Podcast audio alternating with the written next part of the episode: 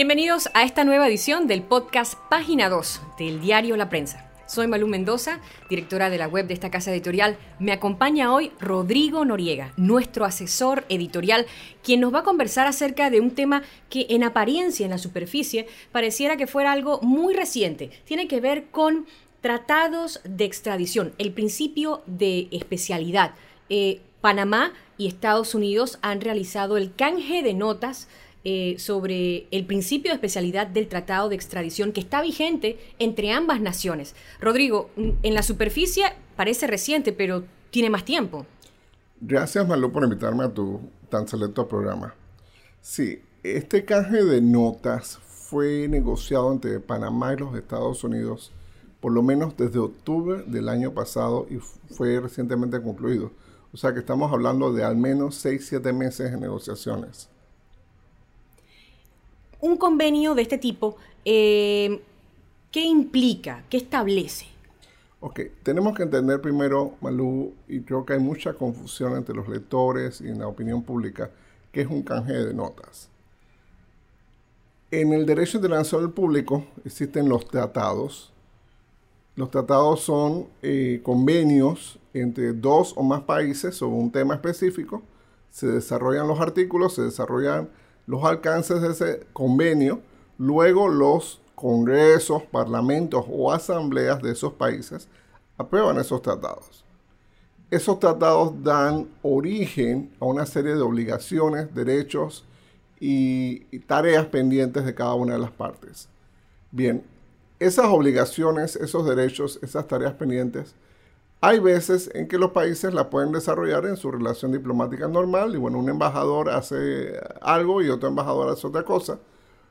Pero cuando se quiere desarrollar de una forma más técnica una obligación, un derecho, una tarea pendiente en un tratado, se usa el mecanismo de canje de notas. ¿Qué es el canje de notas? Técnicamente, el canje de notas diplomáticos es un intercambio suscrito y consensuado entre las partes de un tratado en el cual dicen, oye, el artículo 1 del tratado X decía que los países teníamos que compartirnos los documentos en carpetas de colores. Bueno, el canje de notas va a decir, las carpetas blancas son para los asuntos económicos, las carpetas rojas son para los asuntos educativos, las carpetas celestes son para los asuntos políticos y las carpetas amarillas son para los, asuntos eh, deportivos.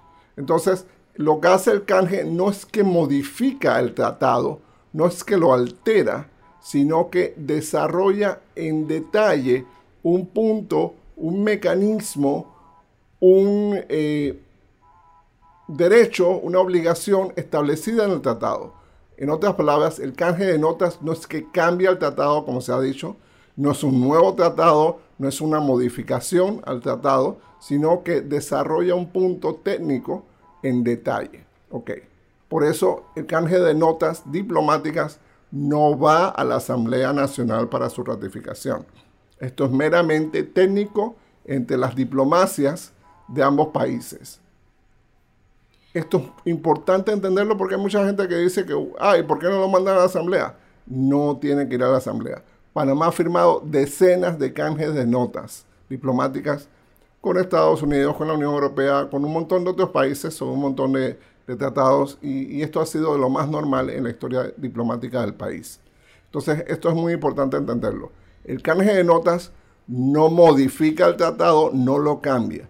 El canje de notas desarrolla técnicamente en detalle un punto específico que a lo mejor es ambiguo, a lo mejor se quedó rezagado, a lo mejor el punto decía eh, comunicación entre las partes y bueno, ¿Cuál comunicaciones de las partes? Por teléfono, por telegrama, por internet, por Facebook, por eh, celular, por, por qué vía. Entonces el canje de notas determina las vías en que esto ocurre. Eh, entendamos eso. El canje de notas no cambia el tratado y el canje de notas no necesita ir a la Asamblea para su ratificación. Hay que recordar que el tratado entre Panamá y Estados Unidos es el Tratado de Extradición de Delincuentes, fue suscrito en el año 1904 Correcto, la ley 75 de 1904. Entendamos la época. La gran preocupación que tenían Panamá y Estados Unidos en aquel momento se llamaba la zona del canal. ¿Qué pasaba? la gente cruzaba lo que hoy es la Avenida de los Mártires y ya estaba en una jurisdicción distinta. Si tú cruzabas al sur, estabas en Panamá, y si cruzabas al norte, estabas en la zona del canal. Se salía un norteamericano, un estadounidense que estaba evitando la justicia, venía a Panamá, o se iba un panameño que estaba evitando la justicia, se iba a la zona del canal y ya estaba bajo otra jurisdicción. Entonces el tratado correspondía a esa mentalidad, a esa realidad. Entonces había que actualizar y explicar en detalle ciertas cosas de este tratado. Por ejemplo, la norma del principio de especialidad del artículo 8 del tratado, que era la ley 75 de 1904, decía que si la persona era declarada inocente o cumplía la sentencia, tenía 30 días para abandonar el país o si no se le podía juzgar por cualquier otro delito. Bueno, esto supondría que un panameño o un estadounidense tendría que salir de su país natal a los 30 días de haber cumplido su, sentencia o de haber sido declarado inocente para evitar ser juzgado por, por eh, otro delito. Bueno, esto obviamente en el 1904 tenía mucho sentido. Hoy en día, obligar a una persona a irse de su país como que no tiene mucho sentido. Entonces, el principio de especialidad, ¿qué dice? Dice el principio de especialidad, esto es un principio internacional, esto no es un principio panameño, este no es un principio que, copiamos de alguna parte, no, este es un principio internacional que ha existido desde finales del siglo XIX. Las personas extraditadas solo pueden ser juzgadas por aquellos delitos por los que fueron extraditadas. Si a la persona X la pidieron por el delito de robo, solo la pueden juzgar por el delito de robo. ¿Cuáles son las excepciones a ese principio de especialidad?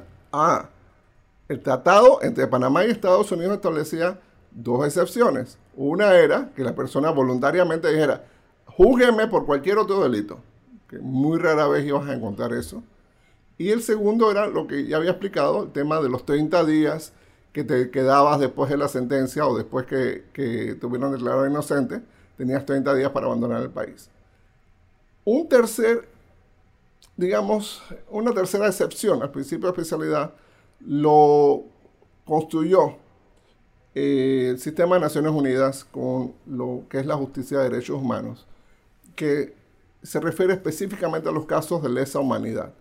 Cuando hay una violación grave a los derechos humanos, dice la Carta de Naciones Unidas, dice un montón de convenciones, y, que Panamá ha firmado, por cierto, que esos delitos no están sujetos al principio de especialidad.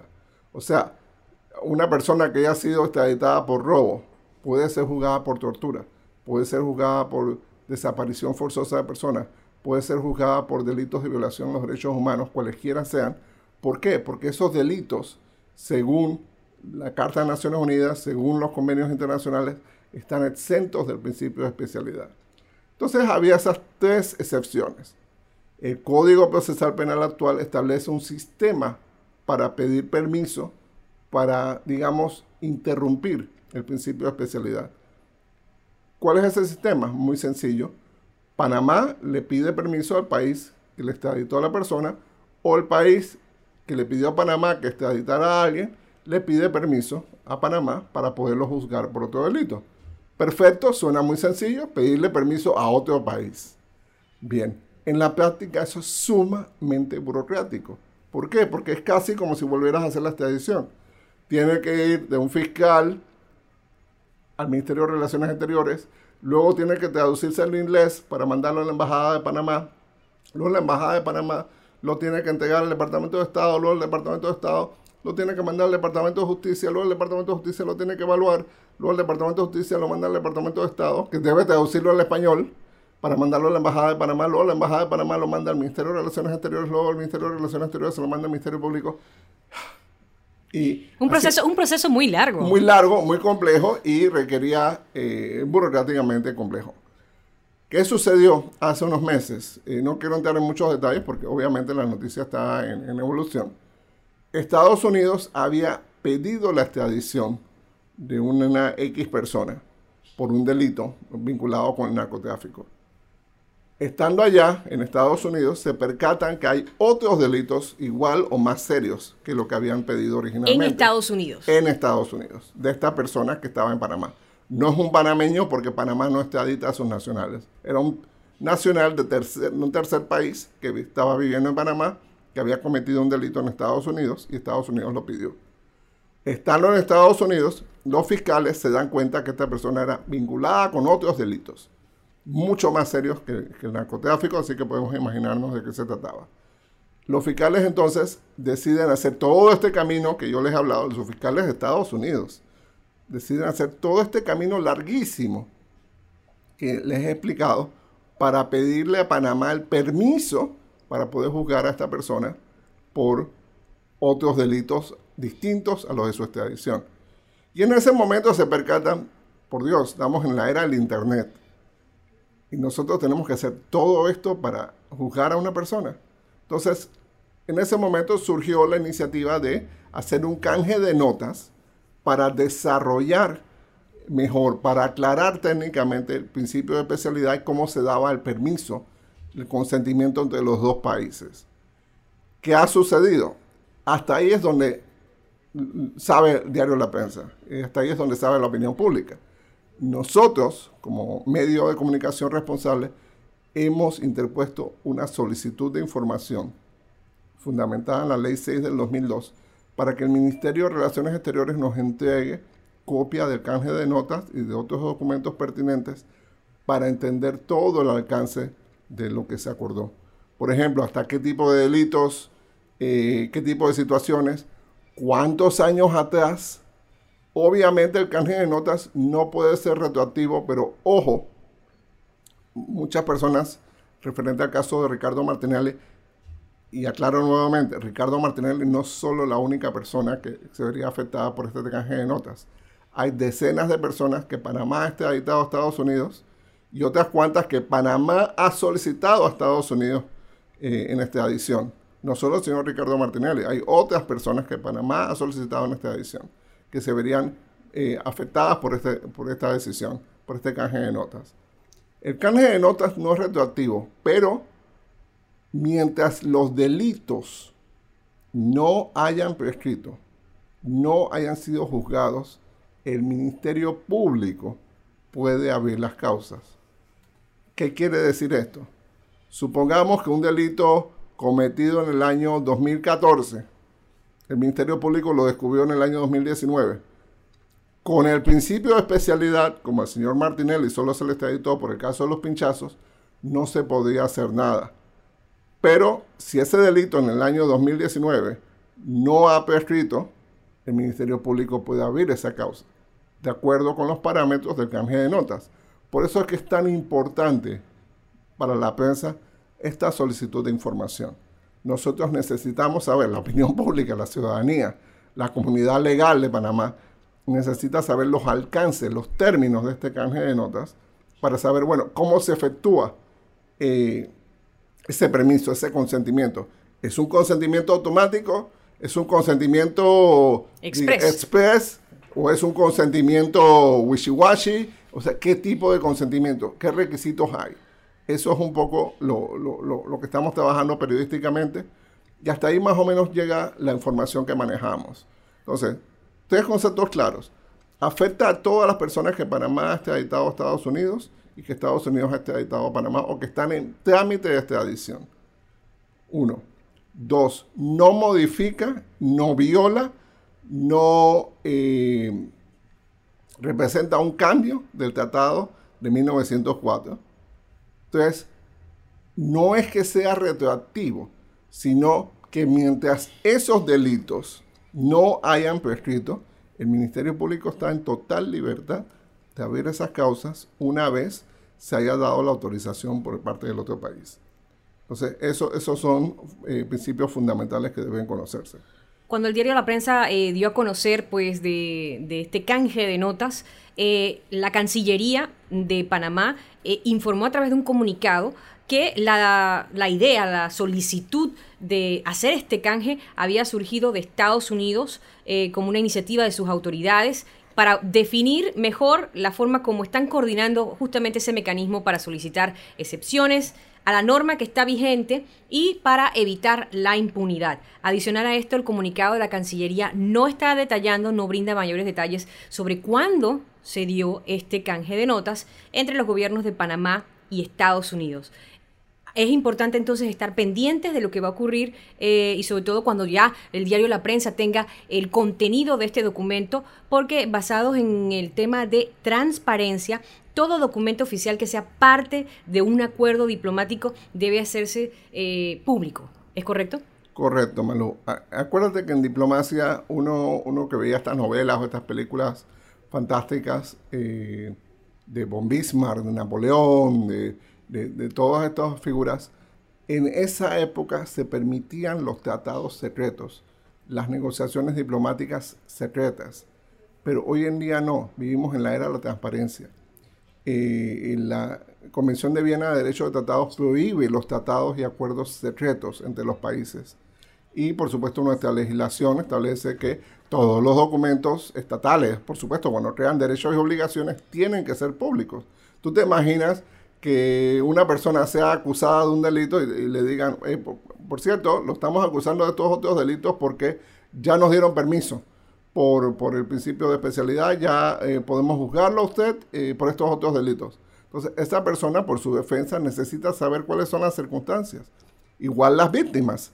De pronto yo sé de un caso de una persona extraditada que cometió otros delitos, yo soy la víctima o, conozco las víctimas de otros casos y las víctimas se sienten que están en total impunidad, en total indefensión. Y resulta ser que tú le puedes decir, oye, por cierto, aquí hay una forma de romper el principio de especialidad y ustedes pueden pedir que su caso también sea parte de esto. Entonces, eh, entendamos, no es algo ad hoc que se hizo solo para el señor Ricardo Martinelli. Es más, el señor Ricardo Martinelli ni siquiera fue parte de la, de la inspiración original de, este acuerdo, sino fue el caso de una persona que fue extraditada de Panamá a Estados Unidos y que Estados Unidos se percató que había cometido otros delitos o que era sospechoso de haber cometido otros delitos y pues necesitaba esa autorización de Panamá y, resulta ser que era sumamente engorroso obtener esa autorización. Entonces, eh, eh, digamos por supuesto que, hay un matiz político de, la opinión pública y todo lo van a ver con, los lentes de la política electoral. Pero entendamos esto, estamos poniendo a tiempo, al tiempo del siglo XXI, un tratado que es prácticamente del siglo XIX. Es de 1904, de mayo de 1904, de hace 115 años. Entonces, eh, un tratado que no corresponde ni a la realidad del mundo actual, ni por supuesto ni a los medios tecnológicos y, como dice el comunicado, eh, un tratado que permitiría en, un entendimiento muy superficial la impunidad. Entonces el canje de notas no modifica el tratado, sino que lo desarrolla. Si podemos decirlo, lo actualiza técnicamente, creando un mecanismo más efectivo, más rápido, más eficiente de que las partes se den permiso. Y no tiene retroactividad, pero mientras los delitos no hayan prescrito, el Ministerio Público puede usar este canje de notas para perseguir cualquier delito, no solo del señor Martinelli, sino de cualquier persona que Panamá eh, haya pedido una extradición o haya sido extraditada a Panamá. Igualmente, Estados Unidos pudiera hacerlo con cualquier persona extraditada a Estados Unidos o por Panamá o cualquier persona pedida en extradición por Estados Unidos a Panamá.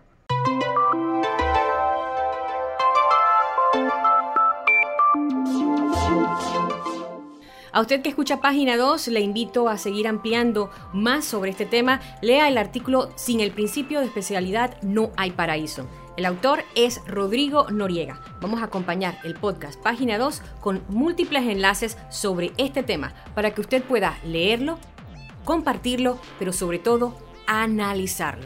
Gracias a Rodrigo por acompañarnos en esta edición muy especial de Página 2. Le recordamos, todos los podcasts del diario La Prensa se escuchan en nuestra web, prensa.com, o en plataformas como iTunes y Spotify.